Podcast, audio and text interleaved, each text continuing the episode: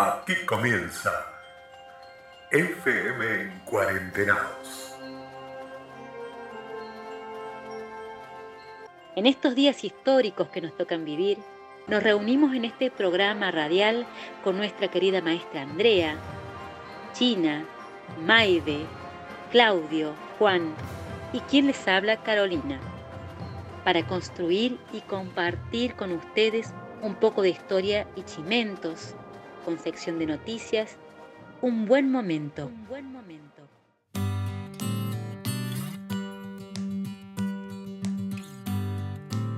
Muy buenas tardes, familia.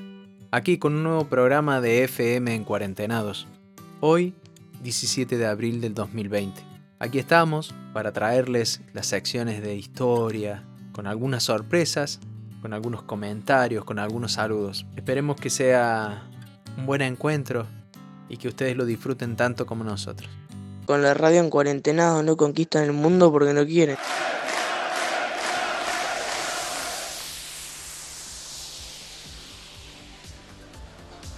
En la FM en Cuarentenados, música de ayer, de hoy y de siempre.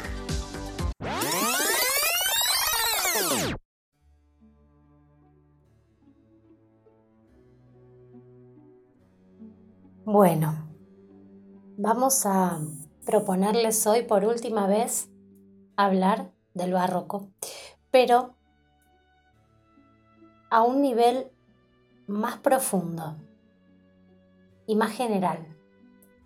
Dijimos que el barroco había sido una época, un momento en la historia, un momento que atravesó todas las artes la música, la literatura, el teatro, la escultura, la pintura. Pero ¿cómo surge? ¿Cómo es que de repente nace una nueva época? ¿Cómo es que una termina y le da lugar a otra? ¿Qué es lo que marca ese nacimiento? Para eso le preguntamos a la maestra Nadia y siéntense y escuchen porque es hermosa la historia que nos cuenta. Espero que la disfruten. Curiosidades de la historia. El odio entre arquitectos que terminó creando el barroco. La Roma que conocemos, esa ciudad fastuosa y monumental, se debe en buena parte a dos artistas que se odiaron, Gian Lorenzo Bernini y Francesco Borromini, arquitectos y escultores se odiaron con tal dedicación, con tanta inspiración y talento, que casi fue una suerte para la capital italiana. A base de competir, acabaron inventando el barroco. No podían ser más distintos. Nacieron cada uno en una punta de Italia. Bernini en Nápoles, Borromini en el lago de Lugano, ahora Suiza. Por azar o destino, lo cierto es que en esta historia uno parece tocado por la fortuna, Bernini. En cambio, Borromini es una figura trágica, perseguido por la mala suerte hasta el último día. Eso hace a los dos atractivos y es difícil tomar partido por uno o por otro. Bernini era extrovertido, agudo y brillante, protegido de los papas y un genio natural, que un día esculpía otro día pintaba y el tercero escribía una comedia. Era rico, mujeriego y trasnochador. Borromini, en cambio, tenía un carácter silencioso, cerebral, era religioso, siempre vestido de negro, de carácter difícil, sobre todo con aquellos que le encargaban algún trabajo. Si Bernini seducía a la gente, Borromini la asustaba al primero se le acababa perdonándole todo, del segundo se terminaban hartando todos. Los dos coincidieron en Roma en su juventud, aunque Bernini ya era célebre desde su adolescencia. Se lo llevaron al Papa Pablo V, con 13 años, quien le pidió que dibujara una cabeza. Al verla el Papa proclamó, Este niño será el Miguel Ángel de su época. Borromini llegó a la ciudad con 19 años desde Milán, donde había aprendido el oficio en el Duomo. se convirtió en la mano derecha de Carlo Maderno, el arquitecto que terminaba la Basílica de San Pedro. En 1624 apareció por allí un escultor impertinente, con escuetas nociones de arquitectura, Bernini. Dentro de la mole de San Pedro la estrella era el baldaquino. Esto es una especie de templete formado por cuatro columnas, que debía levantarse sobre el lugar donde, según la tradición, descansaban los restos del santo. El Vaticano organizó un concurso, aunque se sospechaba que ya estaba decidido. En efecto, Bernini aparecía como el protegido del Papa Urbano VIII.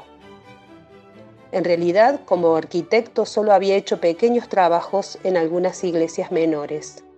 Para Maderno y Borromini, esto era humillante. Pero era solo el principio. Cuando murió Maderno en 1629, Borromini esperaba heredar su puesto de arquitecto de la Basílica de San Pedro. Toda Roma, menos él, sabía que el puesto sería para Bernini. Algunos expertos en arte sostienen que la cualidad esencial de Borromini era ser excelso como artista, pero fatal para las relaciones públicas. Así, Bernini fue nombrado como arquitecto responsable de los trabajos de San Pedro. Y Borromini, aunque para él fue un trauma, aceptó trabajar con el artista como su asistente. Colaboraron cinco años más en grandes proyectos del momento, San Pedro y el Palacio Barberini de la familia del Papa. Ambos contaban solo con 30 años, algo inédito en la historia de Roma. El imponente y frondoso baldaquino de 28 metros de altura de San Pedro consagró la inauguración del barroco. Bernini se llevó todo el mérito, pese a la importante participación de Borromini, que dominaba más la técnica y los números para que aquel derroche de curvas no se cayera. En el Palacio de los Barberini pasó lo mismo. Los dos lo diseñaron y parece que está mucho más presente la mano de Borromini, pero al final fue Bernini quien se llevó la firma. Trabajaban juntos, pero Bernini era el titular y cobraba diez veces más. Era el jefe. La gota que colmó el vaso llegó con un pequeño negocio que ideó Borromini, crear una empresa de abastecimiento de mármol para San Pedro, que contratarían ellos mismos para repartirse los beneficios. El negocio no iba mal hasta que Borromini descubrió que Bernini había pactado en secreto una comisión especial para él. Ahí se le acabó la paciencia y desarmó el negocio. Dejó San Pedro, el Palacio Berberini, y se puso a trabajar por su cuenta. Sin contactos, fuera del Vaticano, Borromini empezó su carrera en solitario gracias a unos frailes españoles los trinitarios descalzos. Querían hacer una iglesia pequeñita en el cruce de cuatro fontanes, suficiente para el artista que condensó allí su genio en una joya de orfebrería, San Carlo. Para los romanos, San Carlino. Bernini trabajaba para el Papa en el Coloso de San Pedro, pero la obra de Borromini, una rareza por su creatividad y su audacia, llamó la atención en Roma y empezó a recibir encargos. Mientras tanto, Bernini se metió en un lío con dos campanarios de la fachada de San Pedro. Se saltó los planos de Maderno e ideó unas torres mucho más pesadas. Borromini, que conocía el diseño original, avisó de que aquello no podía salir bien e hizo una campaña crítica contra Bernini. Aparecían grietas en la fachada se temía que un día se derrumbara todo y el culebrón de los campanarios era la comidilla de Roma. En 1644 murió Urbano VIII, le sucedió Inocencio X, bastante más austero, que optó por derribarlos. Bernini cayó en desgracia, mucho más porque hizo una obra de teatro en el carnaval, carnaval de 1646 en la que se burlaba del Papa. El nuevo pontífice prefirió a Borromini, que por una vez en su vida tuvo el viento a favor. Su familia, los Panfili, le encargó su palacio en la Piazza Navona. Bernini volvió a la escultura. Entre las obras maestras de esos años se encuentra la famosa escultura llamada Éxtasis de Santa Teresa, pero no tardó mucho en reconciliarse con el poder. Fue gracias a la construcción de la fuente de Piazza Novana. A él ni le llamaron, pero de forma misteriosa se llevó el encargo. Hay varias historias sobre ello. La más aceptada, que un príncipe amigo suyo le pidió un diseño para la fuente y se la coló al Papa, sin decirle de quién era. El pontífice quedó admirado, supo que solo podía ser de Bernini y le perdonó. Borromini se subió por las paredes, porque encima la idea de hacer una gran fuente dedicada a los cuatro grandes ríos del mundo era suya. Bernini la acabó en 1651 en Roma se comentó que el obelisco acabaría cayendo, pero ahí sigue. Para entonces, la enemistad de los dos artistas ya creaba leyenda. Dos de las esculturas de la fuente de la Piazza Navona parecen horrorizadas de lo que ven, precisamente donde se levanta la iglesia de San Agnés de Borromini. Conclusión, Bernini lo hizo para burlarse. La verdad es que las obras del templo comenzaron después de 1653, pero esa anécdota ya se ha quedado así. Y parece cierta, en cambio, otra similar en el Palacio de la Propaganda Fide. Se lo adjudicaron a Borromini y se dio el gustazo de demoler una capilla que había hecho Bernini. La volvió a levantar él, una de sus obras maestras. Además, la casa de su rival quedaba justo enfrente y esculpió frente a su ventana unas orejas de burro en pleno escándalo de los campanarios de San Pedro. Como respuesta, Bernini colocó en la fachada de Borromini una escultura de un enorme falo. Tan irreverentes obras fueron retiradas por orden papal. El cambio de pontífice en 1655 fue un desastre para Borromini. Llegó Alejandro VII, amigo de Bernini, y su momento terminó le echaron de todas las obras que tenía y Bernini entró en su periodo más glorioso, con 60 años. Borromini, al final de su vida, era errático, gruñón, autodestructivo, mientras Bernini era famoso y hasta le llevaron a París para ampliar el Palacio Real del Louvre. Los arrebatos de locura de Borromini eran tan conocidos que a nadie le sorprendió que se suicidase por una banal discusión con su, sirviente, aunque otras teorías apuntan a que fue apuñalado por dicho criado. Bernini vivió 13 años más, pero seguramente la vida sin Borromini ya no fue lo mismo. FM en cuarentenados.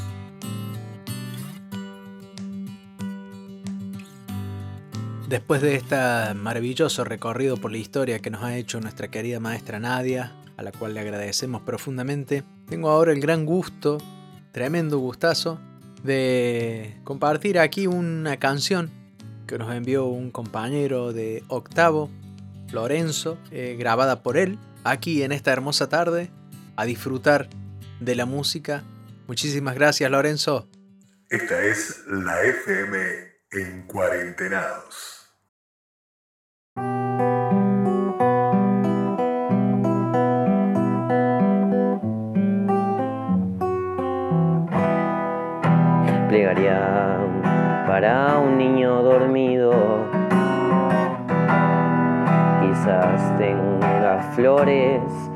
Ombligo y además en sus dedos que se vuelven pan. Barcos de papel sin alta mar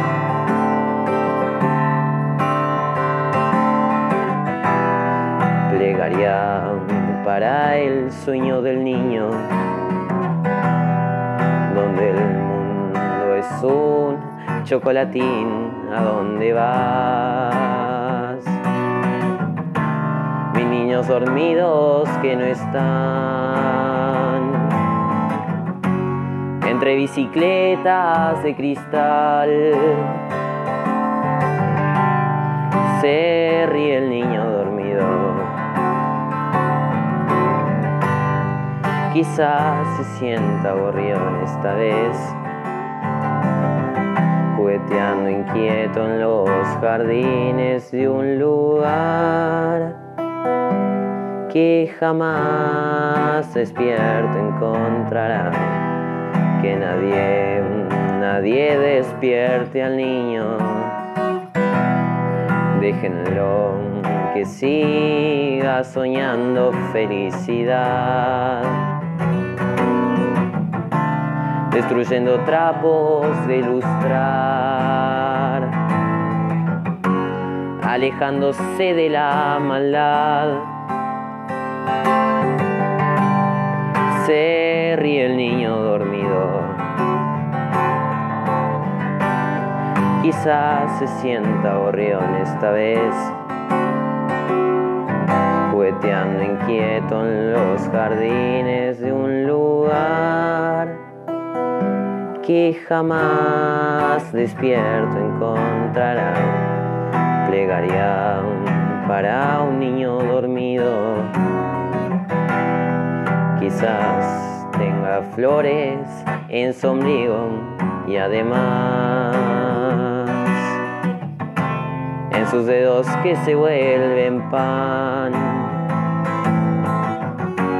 Barcos de papel sin alta mar. Se ríe el niño dormido. Quizás se sienta gorrión esta vez, jugueteando inquieto en los jardines de un lugar que jamás despierto encontrará.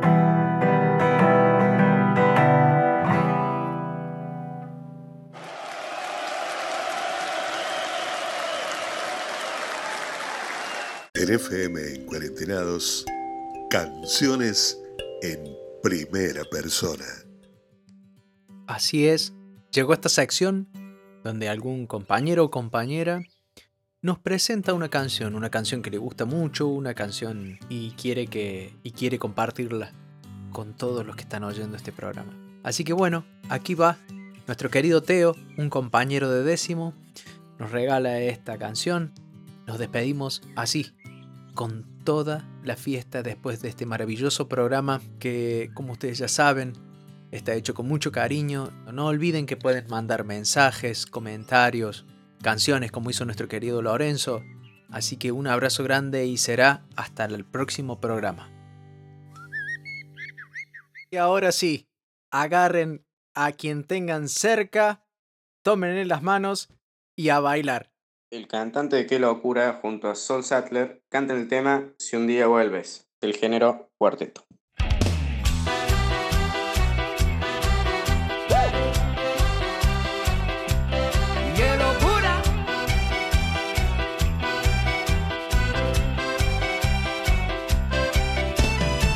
Las hojas rotas no pueden ir muy lejos, se arrastran solas, llevadas por el viento en tu memoria. Escribiré los restos de mi alma rota, de esta alma rota. Fuiste el agua